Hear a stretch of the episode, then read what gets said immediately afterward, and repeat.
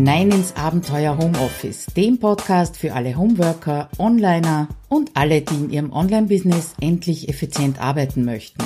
Schön, dass du dir die Zeit nimmst und dabei bist. Hallo und herzlich willkommen im Abenteuer Homeoffice. Mein Name ist Claudia Koscheda und ich freue mich, dass du nach meiner Sommerpause wieder dabei bist bei dieser Episode. Und heute geht's ums Dranbleiben und Durchhalten ja, ein großes Thema in meiner Community und natürlich bei meinen Kunden, aber nicht nur dort, sondern auch bei mir selbst. Was werden wir heute besprechen? Zuerst einmal, was du tun kannst, wenn die klassischen Ziele für dich nicht funktionieren, genauso wie für mich zum Beispiel.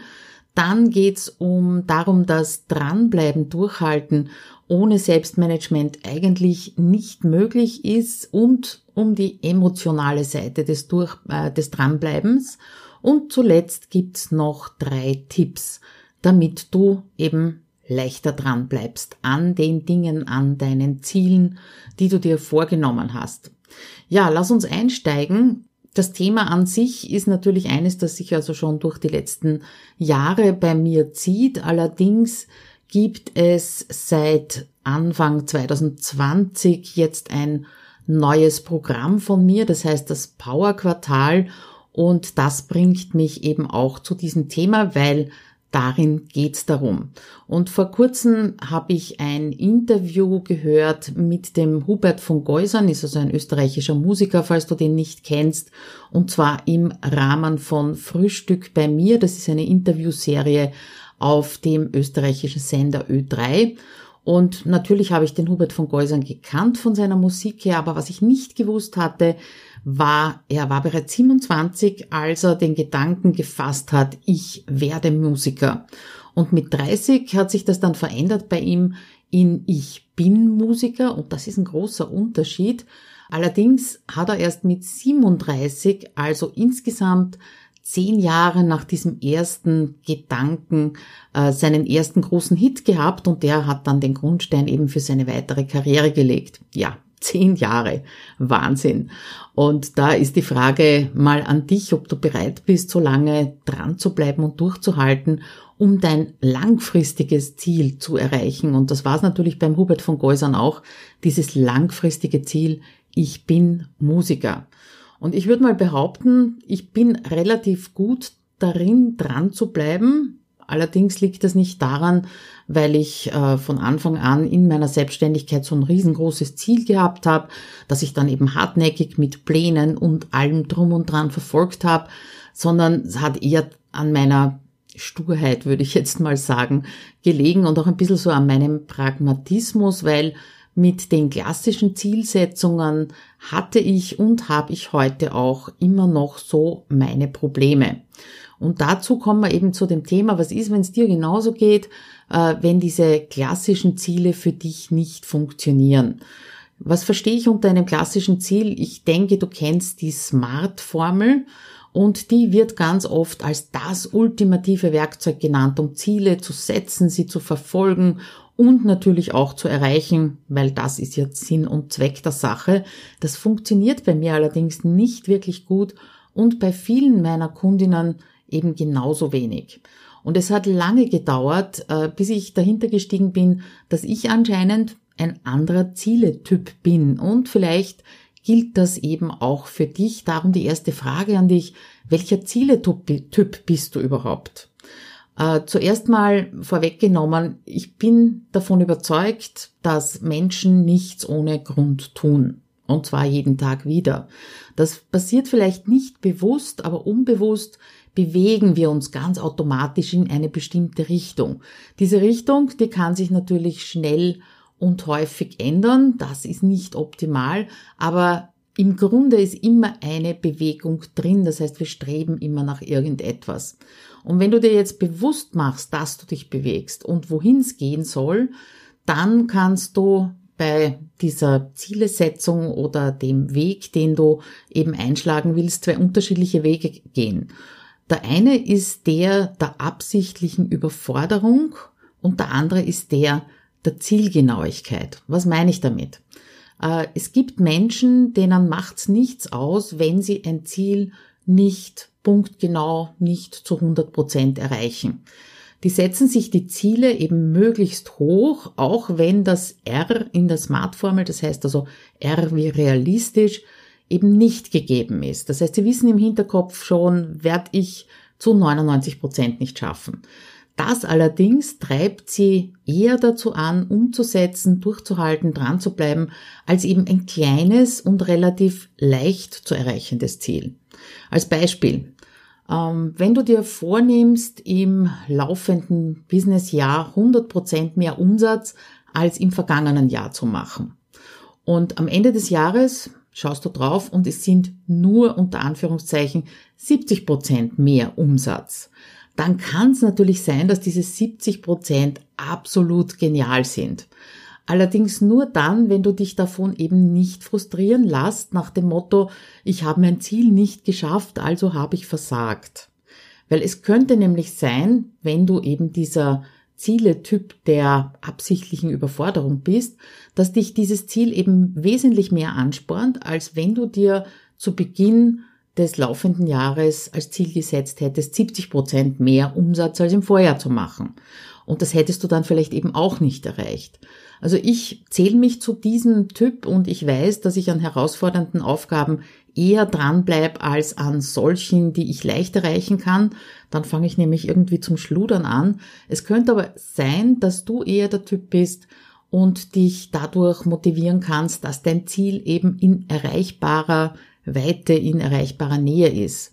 Ja, und bitte nicht falsch verstehen, da geht es nicht um eine Wertung, was jetzt besser ist, was richtig ist, was falsch ist.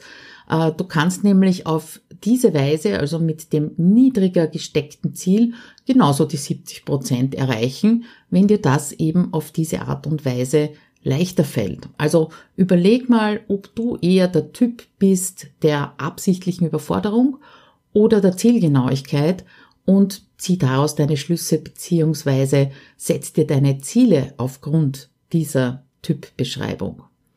Nächste Frage, brauchst du wirklich unbedingt ein langfristiges Ziel? Und damit hab, hatte und habe ich immer noch auch so meine Schwierigkeiten.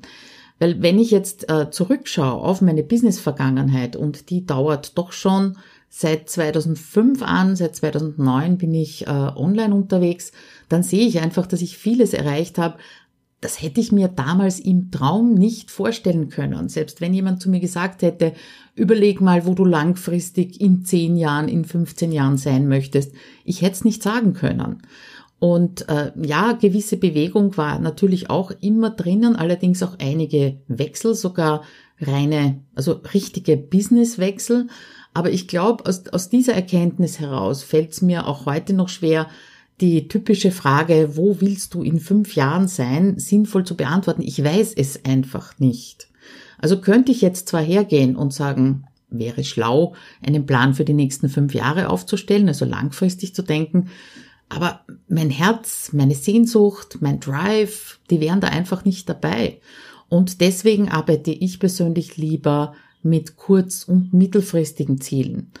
Und du hast sicher auch schon von mir gelesen und gehört, dass du dir ein Ziel setzen solltest und es in kleinere Ziele herunterbrechen sollst, also in Teilziele, Etappenziele. Und das klingt irrsinnig logisch, sehr schlau und klingt auch einfach, ist es aber, wenn du keinen Zeithorizont hast, verdammt schwierig. Ja, vor zwei Jahren bin ich, circa zwei Jahren bin ich über das Buch 12 Weeks Year gestolpert. Und da hat's Klick gemacht bei mir. Und auf einmal war vieles klarer für mich. Ich habe begonnen, nicht nur in Quartalen zu denken, das mache ich ja schon relativ lange, äh, sondern in Quartalen dran zu bleiben. Pro Quartal ein Ziel. Punkt, mehr nicht. Es gibt eine Grundannahme in diesem Buch und die lautet, was würde es ändern, wenn dein Businessjahr nicht aus zwölf Monaten, sondern aus zwölf Wochen bestehen würde. Klingt komisch, hat bei mir aber eben einen echten Mindshift ausgelöst, weil der Autor hat nämlich recht, wenn du dir zum Beispiel ein Umsatzziel für das Ende des Jahres setzt, so wie wir oben gesagt haben, 100 Prozent mehr als im Vorjahr, dann hast du ja unendlich viel Zeit, dieses Ziel zu erreichen. Und vielleicht vergehen die Monate relativ schnell und Mitte des Jahres oder vielleicht sogar später, wenn du dann deinen Blick wieder auf dieses Umsatzziel äh, richtest, siehst du, hups, wird knapp.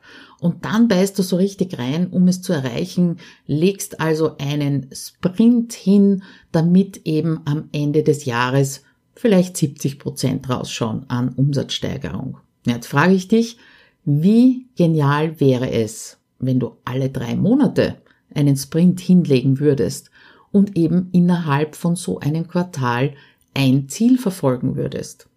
Weil daraus ergeben sich nämlich ein paar Effekte, die echt helfen.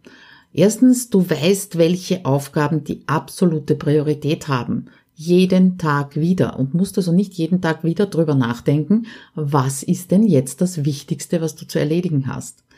Durch das Schrumpfen dieses Zeithorizonts ja, von zwölf Monaten auf zwölf Wochen beziehungsweise ein Quartal bist du natürlich auch wesentlich fokussierter und du kannst viermal pro Jahr deinen Erfolg feiern.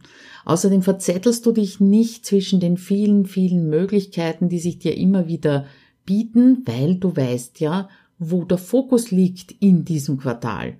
Und du musst für diese Ziele, diese Quartalsziele Platz und Zeit schaffen. Darauf kommen wir dann noch beim Selbstmanagement und lernst dadurch Nein zu Aufgaben zu sagen, die weder effektiv noch effizient sind. Natürlich heißt das, wenn du dir so ein Quartalsziel setzt, nicht, dass du sonst gar nichts machst. Also dein Tagesgeschäft, deine Routinen, die laufen weiter, ausgemistet, etwas verbessert, aber dein Fokus ist absolut geschärft. Etwas, was auch oft gesagt wird und was ich also sehr lange ignoriert habe, ist äh, das Ziele visualisieren. Brauchst du das wirklich? Ja, wie gesagt, das ist ein Punkt, den ich wirklich lange ignoriert habe. Ähm, Ziele zu visualisieren. Was ist da bei mir aufgetaucht an Ideen? So Bilder, Collagen, Vision Boards. Und damit fange ich einfach nichts an. Ich habe es ausprobiert, aber ich fange damit nichts an. Aber als ich eben diese Methode, die in 12 Weeks hier vorgestellt wurde, das erste Mal ausprobiert habe, äh, da ist mir sehr schnell klar geworden, dass ich irgendeine Möglichkeit finden muss, die für mich passt, mich täglich auf dieses Ziel, das ich mir gesetzt habe, einzuschwingen, also es mir in Erinnerung zu rufen. Und dabei habe ich für mich die Kraft des handschriftlichen Schreibens entdeckt. Ja, ich mache sonst alles wirklich am Computer, ich habe nicht mal Notizbuch oder sowas in der Richtung, aber dafür habe ich eben das handschriftliche Schreiben entdeckt. Und das kann für dich eine ganz, ganz andere Methode hilfreich sein. Vielleicht jubelst du bei Bilder, Collagen, Vision Boards, um eben dein Ziel nicht aus den Augen zu verlieren. Wichtig ist halt nur, dass du wirklich eine für dich passende Möglichkeit findest, wie du dir jeden Tag wieder dieses Etappenziel vor Augen hältst und dich dazu natürlich auch committest. Ich habe schon angekündigt, dranbleiben ohne Selbstmanagement ist ein Ding der Unmöglichkeit, das behaupte ich einfach mal so, aus meiner persönlichen Erfahrung heraus natürlich, aber genauso aus der Erfahrung mit meinen Kundinnen. Weil dranbleiben bedeutet halt auch immer eine Priorität zu setzen sich dafür Zeit freizuschaufeln, andere Dinge zugunsten dieser Priorität nicht zu tun. Und gleichzeitig heißt das eben auch, dass du dein Energiemanagement im Auge behalten musst. Weil einer der größten Fehler bei solchen Sprints, also egal ob das jetzt äh, in Richtung Powerquartal geht oder am Ende eines Jahres stattfindet, ist eben der größte Fehler, äh, Neues immer nur oben drauf zu packen. Ja, und das ist der Weg, den viele gehen. Es kommt eine neue Idee daher, es kommt ein neuer Impuls, neues Projekt und das wird einfach oben drauf gepackt auf das, was du eh schon tust. Und oft wäre es ein einfaches Rechenbeispiel, dass sich das nicht ausgehen kann. Ein Beispiel aus einer ganz anderen Richtung. Von vielen Ordnungsexperten wird geraten, dass der Kleiderkasten übersichtlich gehalten wird, indem du, wenn du etwas Neues kaufst, dafür etwas Altes aus dem Kleiderkasten rausnimmst und weggibst, ja, damit es eben nicht zu viel wird, weil ein Kleiderkasten ist begrenzt. Du kannst da nicht mehr reinpacken. Ja, kannst schon, aber dann wird das Ganze vermuddelt und bügeln ist dann umsonst gewesen. Ähm, aber genauso solltest du es eben handhaben, wenn du bereits einen vollgepackten Arbeitstag hast. Und ich kenne eigentlich niemanden, der das nicht hat aber ein neues Ziel eben mit neuen Aufba Aufgaben anpacken möchtest. Also zuerst was rausnehmen, Platz schaffen, Luft schaffen und dann erst etwas Neues beginnen. Und damit sind wir auch bei der emotionalen Seite des Dranbleibens. Und um es auf den Punkt zu bringen, der größte Feind fürs Durchhalten und Dranbleiben ist die kurzfristige Bedürfnisbefriedigung. Das steht nämlich dem langfristigen Erfolg im Weg. Und eigentlich ist es die einzige Entscheidung, die du jedes Mal wieder treffen musst, wenn sich's zäh und schwierig anfühlt oder wenn einfach der Ruf der Ablenkung oder der Couch laut wird. Die Entscheidung ist die, gibst du jetzt der Stimme nach, die dir eine schnelle, aber kurz gedachte Befriedigung verspricht, oder ignorierst du diese Stimme, und zwar zugunsten deines Ziels und damit natürlich auch zugunsten deines längerfristigen Erfolgs. Ja, gar nicht so leicht, äh, wie du sicher selbst auch schon oft erlebt hast, genauso wie ich.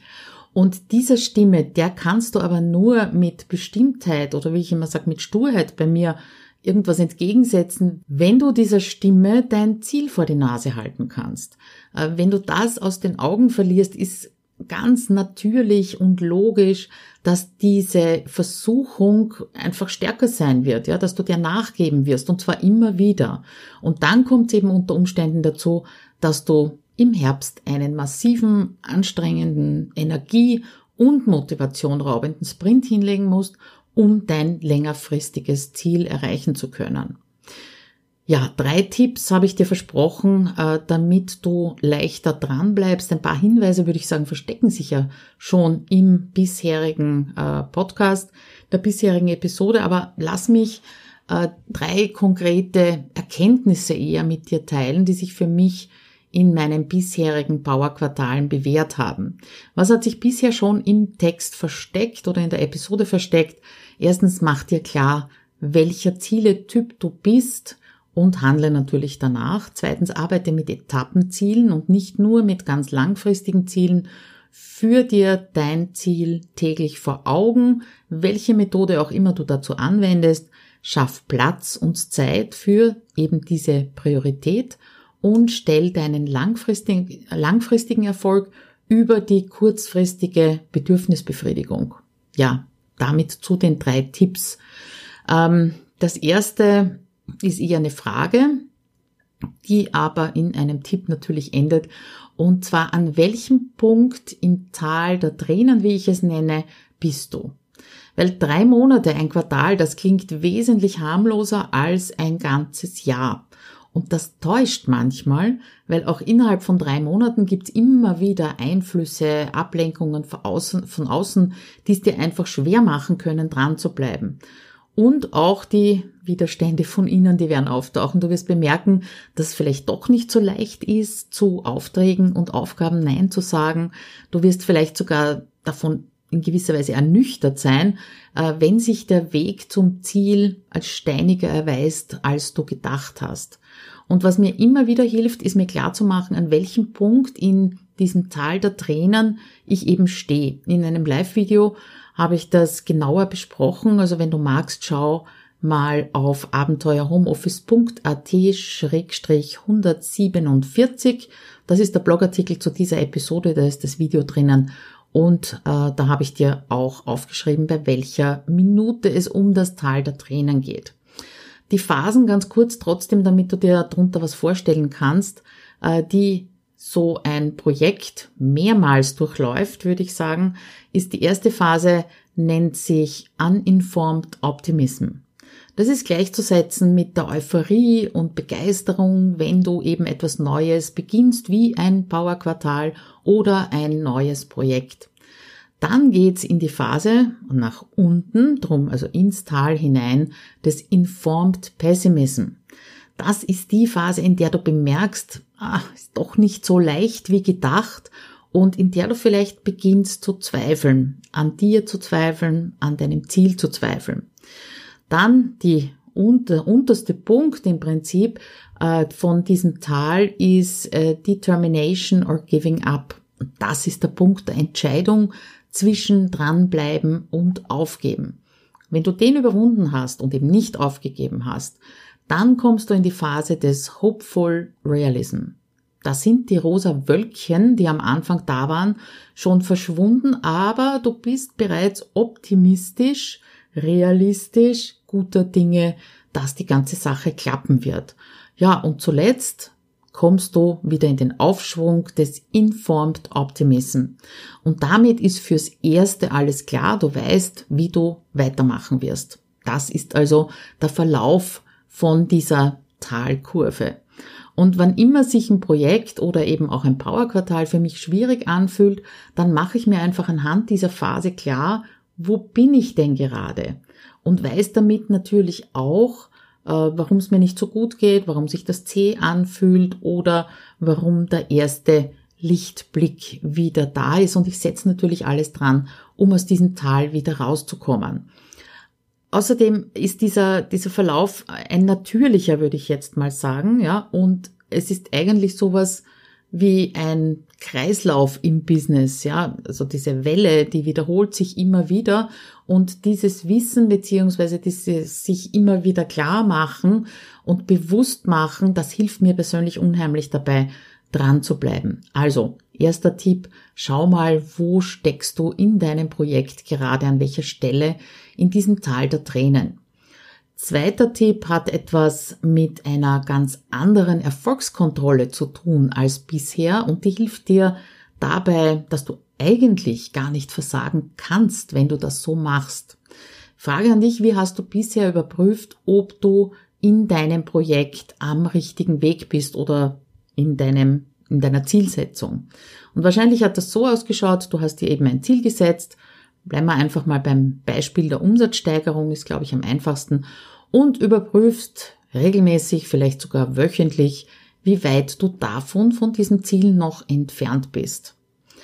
Ja, und das kann die ersten Monate relativ mühsam sein und immer wieder kann äh, dieser Zweifel bei dir auftauchen, schaffe ich das? Äh, vielleicht auch sogar ein bisschen Panik, wie schaffe ich das? Aber du überprüfst höchstwahrscheinlich nicht, ob du auch alles dafür getan hast, um den Weg zum Ziel konsequent zu gehen. Wenn du deine Erfolgskontrolle nämlich darauf ausrichtest, fokussierst, ob du das, was du dir vorgenommen hast, was du geplant hast, auch wirklich gemacht hast, dann schaut die Sache schon wieder ganz anders aus. Das bedeutet nämlich, dass du deinen Fokus nicht auf das erwartete Endergebnis legst, sondern auf das Tun. Und daraus ergibt sich eben dieser Schluss, wenn du das tust, was du dir vorgenommen hast, dann kannst du eigentlich gar nicht scheitern, weil du hast getan und es wird sich etwas bewegen. Und das ist das Großartige an dieser Art und Weise der Erfolgskontrolle. Natürlich wirft man immer wieder einen Blick auch auf das Endergebnis, also auf das Ziel, aber eben nicht so häufig. Und Fokus sollte eben darauf sein, äh, was hast du getan? Hast du das umgesetzt, was du dir vorgenommen hast? Es ist ein, eine andere Erfolgskontrolle. Sie ist motivierender gewesen für mich oder ist motivierender für mich, äh, was nicht unbedingt heißt, dass es leichter ist. Das ist ganz klar. Ja, und als dritter Tipp äh, kann ich dir nur mitgeben, das Buddy-Prinzip. Nehmen wir an, du hast dir einen Termin mit deinen Kunden ausgemacht. Den hältst du hundertprozentig ein, ganz sicher. Oder was du deinen Kindern oder deinem Partner versprochen hast, das passiert auch einfach. Ja, und dann ist die Frage, warum funktioniert das verflixt nochmal nicht mit den Dingen, die du dir selbst versprichst oder eben vornimmst? Und ich kann dir da leider keine wissenschaftlich fundierte Antwort drauf geben, gibt sicher äh, von äh, Seiten der Psychologie. Aber wir ticken einfach so. Ja, also eine externe Verpflichtung ist immer leichter einzuhalten als eine interne, behaupte ich einfach mal so.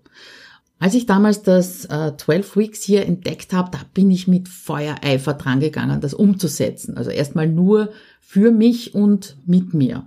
Und so habe ich im äh, Laufe eines Jahres drei Powerquartale eben alleine nur mit mir, allerdings mit meinem inneren Schweinehund an der Seite durchgeführt.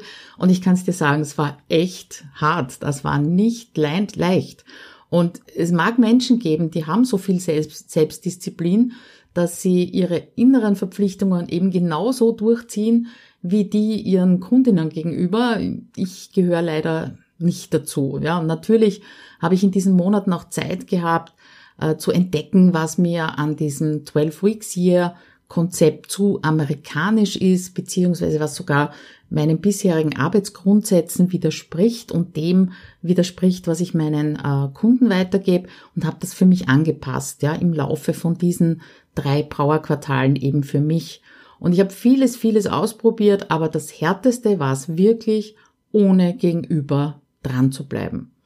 Und darum war es im Jänner 2020 auch endlich so weit, dass ich mein Konzept des Power Quartals, das also in den Grundzügen, sage ich jetzt mal, nur mehr dem 12 Weeks hier entspricht, der Rest ist ganz viel Claudia drinnen, äh, dass ich das mit einer ersten Beta-Gruppe durchgespielt habe und weiter verfeinert, weiter angepasst habe.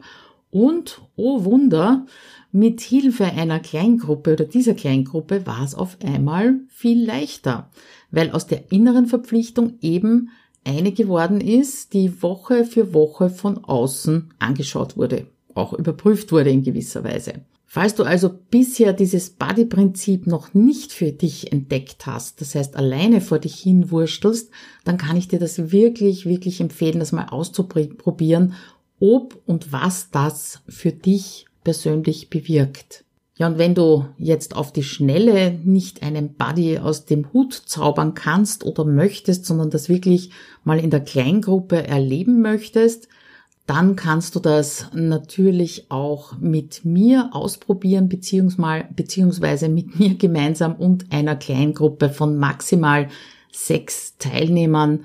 Ich bin mir natürlich jetzt nicht sicher, wann du diese Episode hörst. Aber ich verlinke dir in der Episodenbeschreibung auf jeden Fall mal den Link zum Power Quartal und würde mich natürlich freuen, wenn du dabei wärst und mal drei Monate gemeinsam mit mir und wie gesagt einer Kleingruppe an einem Ziel arbeiten würdest und es dann auch wirklich erreichen würdest. Ja, das war's von mir in Sachen dranbleiben, durchhalten, Ziel äh, definieren, Ziel erreichen. Ich glaube, da war eine Menge Stoff für dich dabei. Freut mich natürlich, wenn du dir etwas mitnehmen kannst. Und ich freue mich, wenn du nächste Woche wieder dabei bist im Abenteuer Homeoffice. wünsche dir eine schöne Woche und bis dann. Ciao!